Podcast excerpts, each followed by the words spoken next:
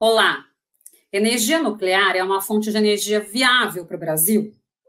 No programa de hoje, a engenheira física Suelen Cunha vai nos explicar como funciona e quais são os benefícios dessa tecnologia.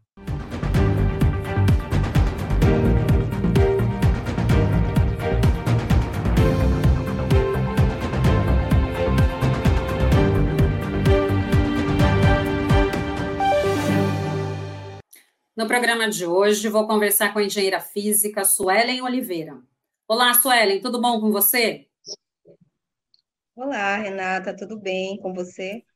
Tudo jóia. Muito bem-vinda aqui ao nosso programa. E antes da gente começar a conversar, eu queria que você me falasse um pouquinho da sua formação e da sua experiência profissional. Ok, então, Renata, a minha primeira formação, eu sou bacharel em Ciência e Tecnologia, formada lá pela Universidade Federal do Oeste do Pará.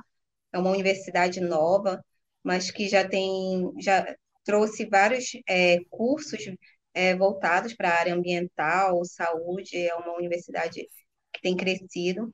E a minha segunda graduação é Engenharia Física. Possuo algumas especializações também na área de gestão, a, a minha área de engenharia física é uma área bem generalista, é, então eu foquei em diversas áreas ao longo da, da, da minha carreira, né? Principalmente na, na parte de energia. É, já desenvolvi trabalhos na parte de viabilidade de sistemas fotovoltaicos, e no momento eu estou é, concluindo o curso de mestrado em engenharia nuclear aqui no IME, no Instituto Militar de Engenharia, aqui no Rio de Janeiro. Basicamente é essa. E no momento também estou participando, sou uma das participantes é, das Olimpíadas Nucleares Brasileiras, a primeira Olimpíada que, é, da área né, que está ocorrendo no Brasil. Ah, que bacana. Me conta um pouquinho mais o que, é essa Olimpíada, como que ela funciona. Sim, as Olimpíadas Nucleares é, estão sendo promovidas pela ABIDAN, que é a Associação Brasileira para o Desenvolvimento da Atividade Nuclear, as Olimpíadas tiveram início em meados de abril, né? Em maio foi dada a largada no evento é, da NT2E, que foi uma feira que ocorreu aqui no Rio de Janeiro, né? Em, nos dias 3, 4 e 5 de, de maio, é, promovido também pela Abidan, onde os participantes eles puderam interagir com diversos profissionais da área, né? E a Olimpíada ela foi dividida em três etapas, né? A primeira etapa foi uma apresentação em que cada, cada componente, cada estudante, né, do Brasil inteiro que puderam se inscrever para as Olimpíadas, puderam é, conhecer e estar tá interagindo com esses profissionais. E hoje nós estamos numa, na segunda etapa, né, que é do desafio, da proposta mesmo de desenvolver estratégias no setor nuclear. É, as Olimpíadas elas foram divididas lá nesse evento de, da, da feira, né, da NT2E. É, os grupos, os times, né, foram, foram divididos em três grandes áreas, que foram energia, cibernética e inteligência artificial. E a gente tem um desafio de propor estratégias aí para o setor nuclear baseado nessas três é, grandes áreas. Nossa, bem diferente, né? A gente sempre escuta falar de Olimpíada de Matemática, né, outras matérias aí, mas em relação à, à física, né, uh, e, e, essa área nuclear aí, realmente, acho que é uma novidade, né, Sueli? Sim, é uma grande novidade. A gente teve uma das vencedoras, dois vencedores já tiveram, né, a, a Alice Cunha, né, também, que foi uma das vencedoras das Olimpíadas Internacionais, né, essa é a primeira Olimpíada é, que está sendo promovida pela Abidan, né, no Brasil, mas nós já tivemos a internacional e quem ganhou foi uma brasileira, que foi a Alice Cunha, que é engenheira nuclear. Olha que maravilha! E, e é importante divulgar, né? Até para que a gente leve esse conhecimento para as pessoas. Muito bacana. Muito bom. E aí está sendo desenvolvido. Ah, bacana. E me fala um pouquinho, né? Energia nuclear, é, ela sempre que alguém escuta, eu acho que talvez aí um pouco mais da, né, dos mais antigos, né, as gerações aí mais antigas, até por tudo que vivenciaram, Chernobyl, a questão do Césio aqui no Brasil, uh, depois a gente tem um pouco mais recente, né, no Japão, mas fica aquela questão ali, um receio, né, de utilização da energia nuclear. Então, eu lembro, há uns anos atrás, quando se falava em utilização de energia nuclear, é, já vinham não, né? Não, vamos para uma outra alternativa do que não a energia nuclear. Mas quais são, de fato, os mitos né, mais comuns em relação ao uso desse tipo de energia? É, então, Renata, um dos maiores mitos é justamente é, a questão da segurança, né? É, tem muita gente que acredita que ainda podem surgir acidentes, eventos como os que já, já, já ocorreram, é, eventos que foram é, negativos, assim, que trouxeram essa imagem negativa para a área nuclear. Mas a área nuclear ela é, uma, ela é uma área muito bem é, amparada, ela, ela, ela desenvolve tecnologias, desenvolve mecanismos é, de segurança. Hoje, justamente, a gente tem a, a questão das lições aprendidas com todos com todas essas ocorrências né, que houveram, é, tanto de de acidentes, né? A gente tem também questões de acidente no Brasil, e a gente toma isso como lições aprendidas, né? E a nuclear ela vai muito além disso. Hoje, é, com tudo que aconteceu, a gente desenvolveu mecanismos é, de segurança, né? Hoje, os reatores nucleares eles apresentam o que a gente chama de uma segurança intrínseca, uma segurança passiva, que ela, ela visa proteger justamente ali os envolvidos, né, os trabalhadores envolvidos ali contra a radiação. Então a gente hoje tem tecnologias muito mais avançadas, né, e a, o compartilhamento de conhecimentos, né, com, com outros países é, tem trazido essa questão da, da, da, de uma cultura, uma cultura de segurança nuclear muito mais forte e que e que vem desmistificando pouco a pouco, né, essa visão de que a nuclear ela só apresenta esse aspecto negativo que muitas vezes foi colocada, foi repassada. Eu não excluo também esse pensamento das pessoas sobre, sobre essa questão, né, porque às vezes falta um, um conhecimento a mais sobre essa questão, principalmente com relação às aplicações da nuclear, que a gente pode verificar que não é só na, na, na parte de energia, as aplicações nuclear vão muito além disso, tem questões muito mais avançadas que pode trazer é, grandes benefícios para a sociedade. É, eu, eu acredito. Esse, com relação à eu segurança. Acho que, é, eu acredito até, né? Assim, óbvio, todo, todo acidente, todo incidente que acaba acontecendo numa esfera sempre tem lições a serem aprendidas. E acho que na questão da energia nuclear, isso foi muito bem aprendido, né? Acho que muitos protocolos de segurança foram criados depois desses acidentes que ocorreram. É, e, e mais do que isso, uh, a gente tem que pensar também, né? Eu, pelo menos, é, não vou negar, né? Eu faço uma autocrítica também. Anos atrás, quando me falavam de energia nuclear, me assustava. Mas eu acho que é pelo desconhecimento desconhecimento de tudo, de, de quando, inclusive, esses acidentes ocorreram, de como se tratar com esse, com esse problema, né? Como solucionar esse risco iminente que tinha sido gerado por conta ou da explosão que teve lá em Chernobyl, ou por conta do, do rompimento ali do Césio. É, então, até quem tratava dessas questões não sabia como lidar, né? O, o próprio governo também não sabia lidar com uma resposta mais efetiva para a população, com um protocolo de segurança, o que fazer, o que não fazer. Então, tinha até receio, que informação eu vou liberar, que informação eu não vou liberar. Uh, a gente não tinha essa comunicação de forma mais imediata, né? Então, era tudo mais demorado para você ter as informações, para obtê-las de forma correta. Então, acho que foi um, uma, né, foi um conjunto aí de fatores que se colocou um peso muito grande sobre a questão da energia nuclear. E se a gente parar para pensar, hoje em dia acho que a gente não vive sem energia nuclear, né, Suelen? Com certeza.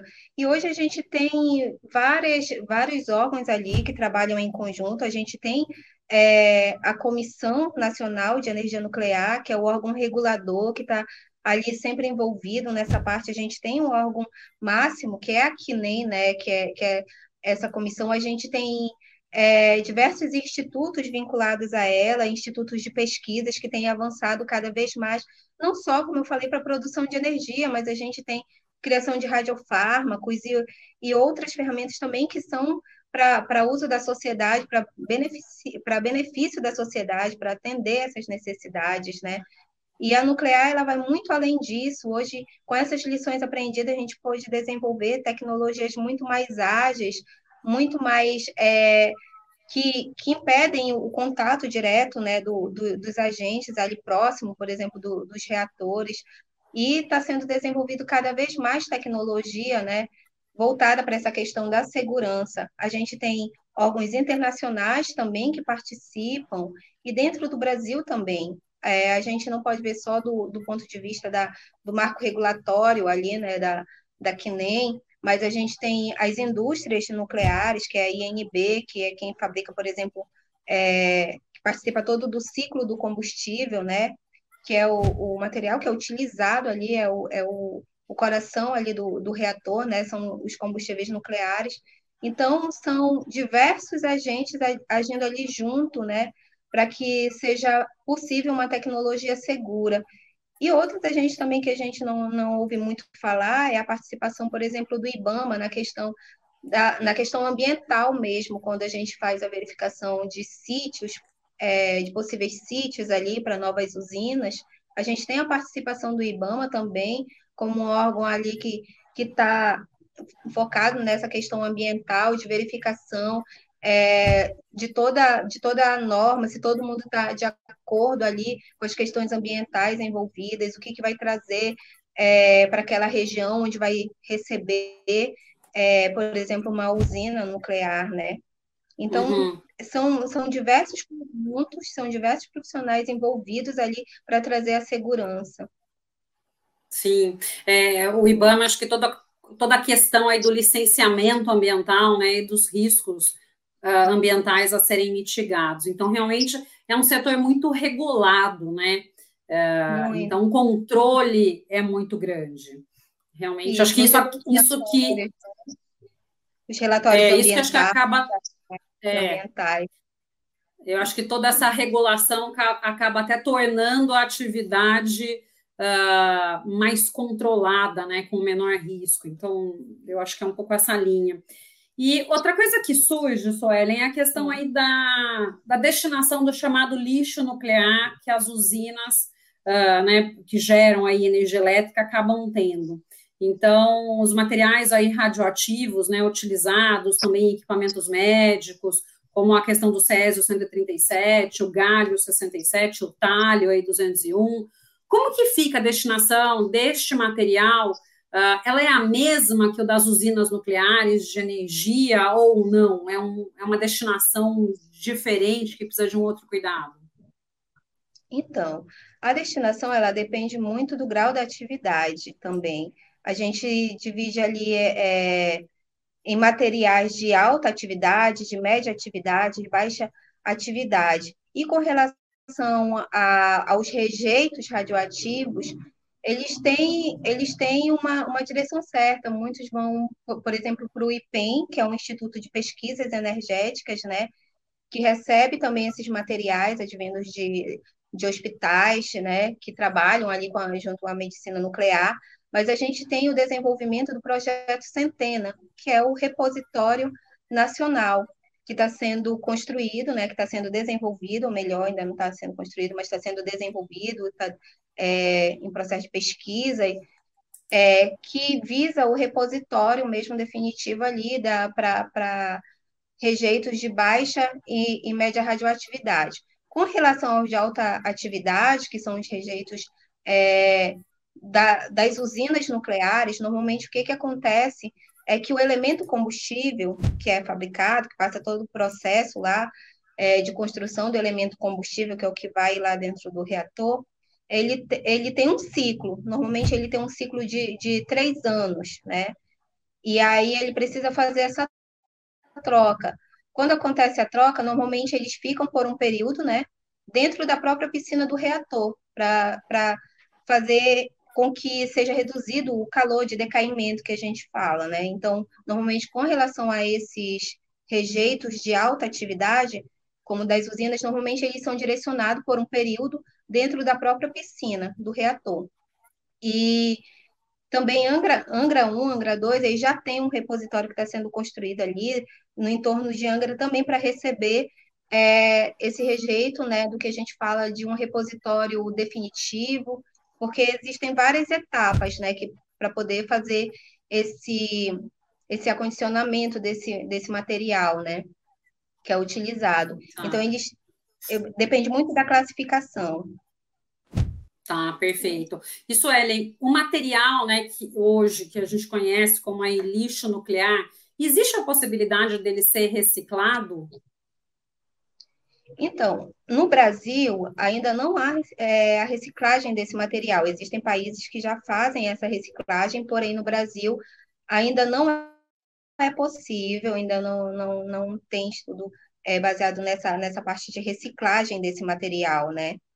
É, o que a gente tem, é por isso que a gente é, chama de rejeito radioativo, porque por enquanto ele ainda vai ter essa destinação, né? Ele vai ser ah. condicionado ah. dentro de um local apropriado, é, que se chama esse, esse repositório, né? No, no momento, no uhum. Brasil, não tem essa, esse estudo mais para a parte de, de reutilização desse material ah. combustível. E tem uma perspectiva para que isso seja criado no Brasil também? Ou isso seria muito a longo prazo? Eu creio a reciclagem. que o, a reciclagem, com relação à é. reciclagem, mais para frente, desenvolvimento né, de, de novos mecanismos com relação, por exemplo, a esse, ao repositório, ao Centena, que ainda está sendo desenvolvido, né, o, o, uhum. projeto, eu creio que mais à frente, até porque o próprio Centena, ele vai ser é um centro de pesquisas também, justamente ah. para verificar a possibilidade, é, também com relação à, à criação de, de radiofármacos, de radioisótopos, né, que, que são advindos do, dos reatores. Então, eu creio que sim, que existam é, pesquisas mais à frente vinculadas a, a, essa parte de reaproveitamento né, desse, desse rejeito. Uhum. E Suelen, já que a gente está falando aí de possibilidades para o futuro, é, atualmente, né, a gente tem alguns geradores de energia elétrica solar, eólico, mesmo os químicos e a combustão, que são de forma portáteis. Com a tecnologia hoje atual, é possível criar um gerador nuclear portátil ou isso também é algo aí para o futuro? Então, Renata, não só é possível, como está sendo desenvolvido.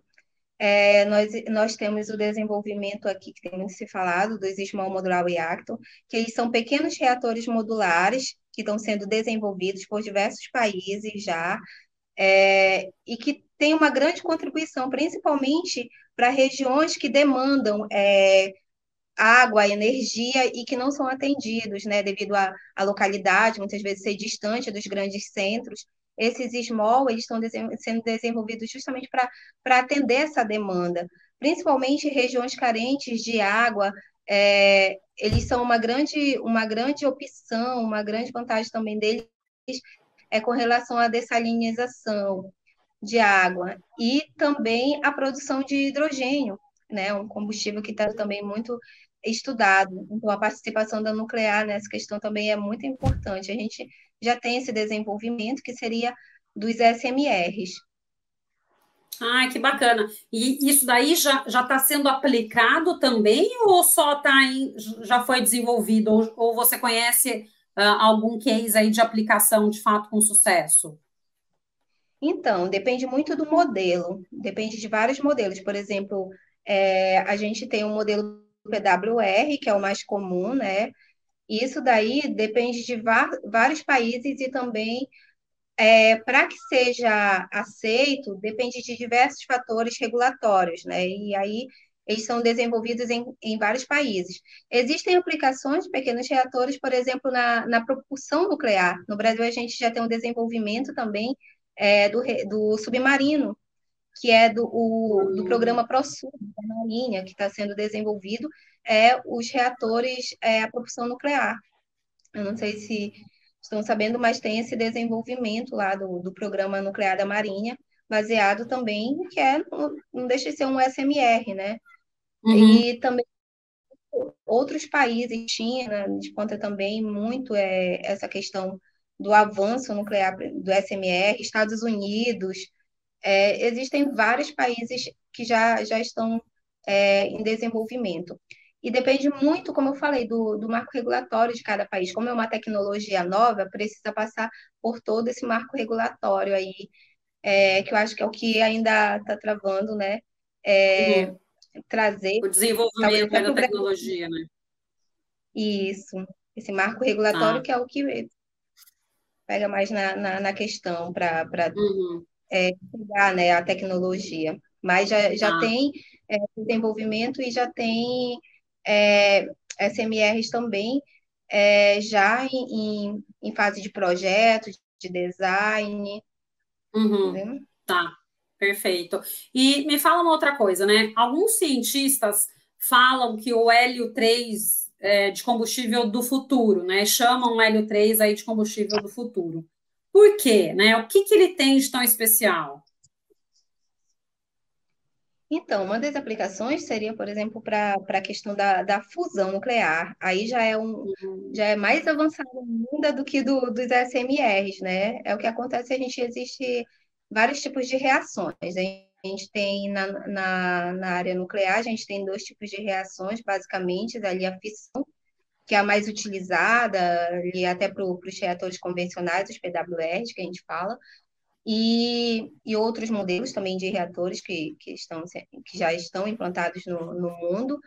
E temos a questão da fusão, né, que, é, que seria uma energia é, que demandaria muito é, mais energia também para esse processo, uhum. né, porque separar, separar átomos ali é mais fácil do que juntar, como é o processo da fusão. A gente vê muito ocorrendo, é, por exemplo, uma comparação com o que acontece no Sol. Então, é, a gente vê que, que o que acontece com a fusão no Sol é, se deve a esse elemento, que é o hélio. E uma das, das pesquisas é justamente trazer isso é, para a construção de um reator à fusão nuclear. Tá. Ah, perfeito. É, é um futuro próximo também, então, né? Futuro. E, Sueli, é, uma outra coisa, né? Eu sempre, sim, nas, nas minhas aulas, é, eu dei aula aí por, por, mais de 15 anos, e eu sempre trazia, né, até quando eu comentei com você no início, que no, que, né, no início aqui do nosso programa, que eu também tinha, talvez, aí uma reação contra a energia nuclear no começo, justamente por conta disso, né? Então, acho que lá no começo dos anos 2000, quando eu comecei a dar, dar minhas aulas, eu sempre trazia para os meus alunos um texto do James Lovelock, que era um, né, faleceu, mas é um ambientalista, e ele trazia muito a questão, é, na época, acho que nem se falava muito né, numa diversidade de matriz energética, a gente nem tinha tão desenvolvido as outras fontes de energia, então era só a hidrelétrica, carvão, gás ou a nuclear, né, basicamente, lá atrás. E ele falava, ele colocava justamente isso, que para né, que o planeta Terra estava chegando num ponto aí de um não retorno, por conta das emissões de gases de efeito estufa, e que se a gente quisesse realmente tomar ações que fizessem diferença em relação ao aquecimento global, a gente teria que fazer uma mudança drástica para deixando de queimar combustíveis fósseis e passando a utilizar energia nuclear.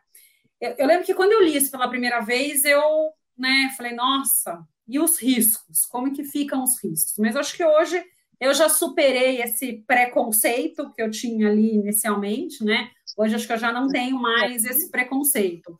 É, mas acho que talvez ainda é um, é um, preconceito que acho que muita gente tem, uh, é, e talvez né, o próprio nosso, o nosso país, aqui o Brasil, por ter uma matriz energética né, mais pautada na, na hidrelétrica, uh, a gente acabou não desenvolvendo tanto essa energia nuclear. Né?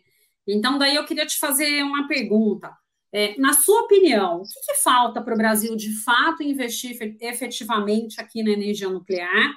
E se você compartilha também dessa opinião do James Lovelock, se de fato, para a gente ter realmente uma mudança, é, parar de gerar gases de efeito estufa, né? Ele falava assim: olha, a gente não tem nem 50 anos, né? Então, se a gente, se a gente ainda tiver 50 anos, a única transição possível seria realmente a transição, deixa de queimar combustível fóssil para utilizar energia nuclear. Eu queria também escutar a sua opinião sobre isso. Então, a energia nuclear, ela é uma energia muito densa, né? Comparada com outras fontes, e ela tem a grande vantagem também é, com relação a, a outras fontes, ela não tem esse problema da intermitência, né? A gente tem a produção de energia 24 horas, 7 dias da semana, né? É, é o, o, grande papel da nuclear. E, principalmente, ela é uma energia de baixo carbono, né? O que contribui bastante para a parte da desmistificação, né? Da, da, da descarbonização, né? Para essas questões que são muito em voga agora no, no, no, mundo, né? A gente tem o Plano Nacional de Energia que prevê, né? Um aumento no, da, do, da energia termonuclear, né? De 5 a, a 10 gigawatts. Então, a energia nuclear ela é uma fonte que, como eu falei também, a questão da dessalinização, ela pode ajudar muito é, na questão de lugares que, que demandam é, de uma fonte extra, de uma fonte que, que seja mais densa, que ofereça uma maior quantidade de energia e com baixo impacto ambiental, né? Que não gere tantos passivos ambientais. Então, a gente uhum. tem que conciliar essas questões, principalmente para atender também aos objetivos de desenvolvimento sustentável da ONU, né? Então, a nuclear, ela Sim. vem justamente para auxiliar. Não estou não tô dizendo assim que a gente pode excluir as outras fontes, não, mas a gente pode uhum. fazer uma parte uma junção delas, uma, uma cogeração que possa contribuir principalmente para a mitigação desses impactos ambientais. Uhum. E para o país avançar na energia nuclear, o que, que, que, que falta? Então, a energia nuclear no país ela já avançou muito. É, a, a, o Brasil ele é um dos 13 países que detém é, a, o conhecimento, né, por exemplo, de todo o ciclo do combustível. São poucos países que detêm esse conhecimento e o Brasil é um deles.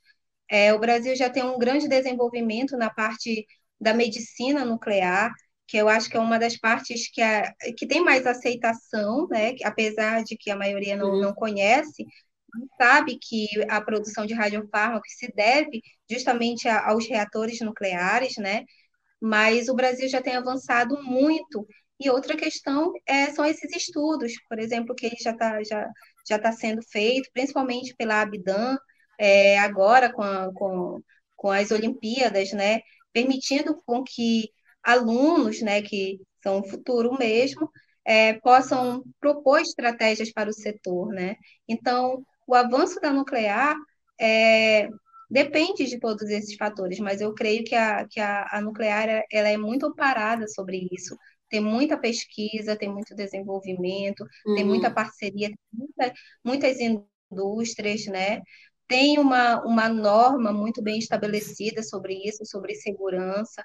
Então, eu acho que o, o Brasil avançar seria é, mais na questão de levar é, essa tecnologia a outros lugares. E isso pode ser, pode ser feito, por exemplo, com, com a introdução desses SMRs, né, que estão sendo desenvolvidos, que uhum. pode chegar a lugares é, com menos acesso. E também eles podem, por exemplo, auxiliar, mas no, no futuro também, com relação a, a locais que demandam é, questões na área médica também, que a gente tem a questão do transporte desses radioisótopos de meia-vida curta também para atender né, na medicina nuclear, e talvez é, a tecnologia avance mais ainda para esses lugares, para que sejam fabricados esses radioisótopos em locais mais próximos desses centros, né?